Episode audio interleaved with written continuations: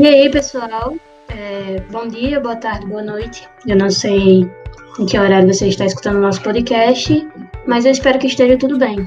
É, o grupo é formado por mim, Samela, é, Silva, Alberson Alisson, Maria Eduarda Alves, Ricardo Alencar e Aleph Dantas. E o nosso grupo, né, o podcast vai falar, na verdade a gente vai responder é, a pergunta feita pela nossa professora de Sociologia, Juliana, que é a seguinte pergunta. É, as novas tecnologias e as mudanças provocadas pelo desenvolvimento material na sociedade contemporânea melhoram as condições de trabalho dos trabalhadores? Então, o nosso podcast vai falar, né? Vai responder isso aí, e a gente vai mostrar, é, trazer os prós e contra da tecnologia e também dar uma nossa visão geral, né? Baseado na resposta em relação à tecnologia relacionada ao trabalho. Então, já para começar, é, Daniel Silva está aí já? Estou, me encontro no recinto. Pode começar já a falar. Eu estava refletindo aqui comigo mesmo. Eu cheguei. Rebobina! Vai, vai, vai, vai. Eu estava aqui pensando comigo mesmo e cheguei à conclusão de que a tecnologia ela realmente causou muitos desempregos, mas ela não é sozinha a única vilã. Porque vamos pensar um pouco no exemplo que eu vou usar aqui para facilitar a compreensão de vocês. Eu tenho um trabalhador do, do campo. Desde pequeno, ele é acostumado a fazer o trabalho braçal. Aí surgem aparelhos tecnológicos com a intenção de facilitar esse trabalho dele. Só que ele não consegue se adaptar a essa nova tecnologia, ele não aprende a usá-la. Então ela praticamente vai ser inútil para ele e ele vai acabar perdendo realmente o seu emprego por causa do surgimento dela. Então eu reforço mais uma vez que a tecnologia ela não é sozinha a real vilã desse desemprego. Existem outros fatores por trás. Roberto, tem alguma coisa para falar? Eu tenho sim. Eu concordo com o Dani no ponto de vista que ela não é a vilã sozinha. Na verdade, eu não a reconheço como vilã. Eu consigo entender que ela demanda muito dos profissionais que vão surgir e dos que já seguiam na carreira, nas carreiras em geral, que vai depender de uma melhor qualificação e especificação para que continue no trabalho, para que continue no seu serviço. Porque é sempre importante pontuar que, com o surgimento de novas tecnologias, o interior da divisão do trabalho vai se tornar mais e mais classificado qualificamente. Você vai precisar ter uma qualificação melhor para continuar inserido em alguma coisa. Não adianta dizer que você vai trabalhar com planilhas sem saber fazer uma planilha automática, por exemplo, no Excel, não adianta dizer que você vai fazer um documento do Word sem conseguir fazer uma coisa bem editada nas novas da ANB. Você tem que ter um conjunto para continuar naquele ramo.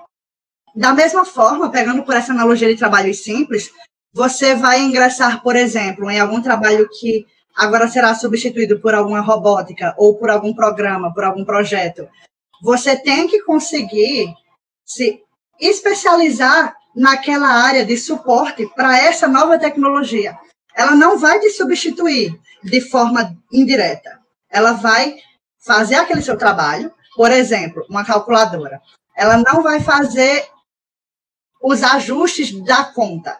Ela vai dar o resultado. Vai depender de você, como empregado, dar a ela o caminho, sabe? Uhum. Você estava falando também da questão do, do Excel. É, eu tiro por mim na questão, tipo, quatro anos de informática, eu ainda não sei mexer no Excel, mas... Pois é. e aí, na questão da calculadora também, eu acho que Dani que estava falando, né, que ela falou que eu, eu não entendi quando a gente estava discutindo, né, para fazer o podcast. É, Dani, você pode explicar a questão da calculadora que você estava falando? Claro. Com relação à calculadora, eu estava meio que dando um exemplo, porque eu tenho uma, tenho uma profissão de contador, certo? E antes eles sofriam horrores para fazer cálculos no papel. E hoje em dia esse trabalho foi muito facilitado com o surgimento da calculadora. Vocês concordam? Concordo. Porque agora ele vai poder fazer os cálculos mais rapidamente e ele não vai perder tanto tempo assim. Só que imaginemos numa escala maior. Se eu tivesse um computador que ele fa faria todo o trabalho do contador, ao contrário da calculadora que facilitou a vida dele, esse computador iria roubar por completo o emprego dele. E aí seria ruim para o contador, não é mesmo? É, nesse caso seria um prejuízo. Já causaria o, o desemprego aí. Exatamente. Eu acho que a, a, tecnologia entra como vilã nesse sentido de tomar o, o, o lugar do trabalhador, Sim. né? Porque, é, de certa forma toma, né? Mesmo que, tipo, por exemplo, esteja uma pessoa por trás, às vezes, né? É, mexendo assim, na maioria das vezes nem tem. E aí acaba, pois né? É. Tomando de conta mesmo do trabalho do trabalhador. Então, a... Só um minuto. Pode falar. Tem uma série de empregos que vão acabar sendo suscetíveis a corte. Mas também há diversos empregos que a gente tem que ver como técnicos de informática que vão acabar surgindo a partir disso. Então, é uma mudança, assim como qualquer outra. A gente pode ver no tempo de pandemia que nós estamos pagando o ensino remoto, que você consegue apresentar um seminário, consegue apresentar um trabalho remotamente. Então, claro que depende muito da sua noção uhum. do preciso realizar o trabalho do que se fosse pessoalmente, que você só apresenta. Demanda muito mais da mente e do corpo, um esforço maior trabalhar por essa tecnologia. Eu sei que uhum. parece que não, só que para a gente que trabalha é exaustivo.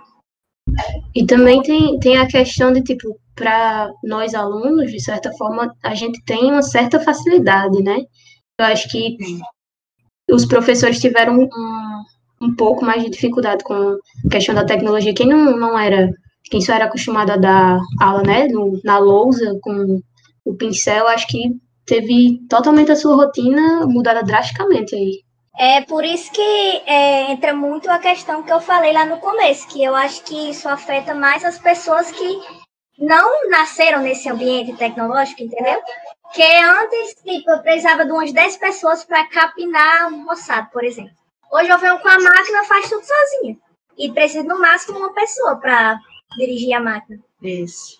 Às vezes só mais uma para acabar fazendo a manutenção, só que isso é muito secundário. Então, realmente, essas outras nove pessoas que trabalhariam acabam sendo deixadas de lado. E também a manutenção não, não faz todo dia, né? Às isso, vezes é só uma isso. vez por ano, dependendo da, da máquina, dependendo do que for, é uma vez por ano só. E olha lá também. Então tem toda essa questão. Na questão, acho, da, da visão geral do grupo, assim. É que temos para falar?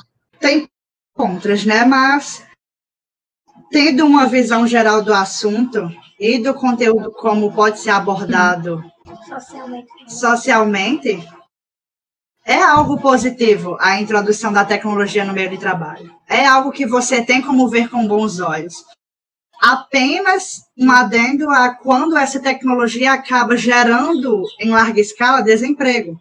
Porque aí esses trabalhadores que tinham o seu salário e tinham como manter a vida, não vão ter mais, né? Isso. Então, é isso, galera.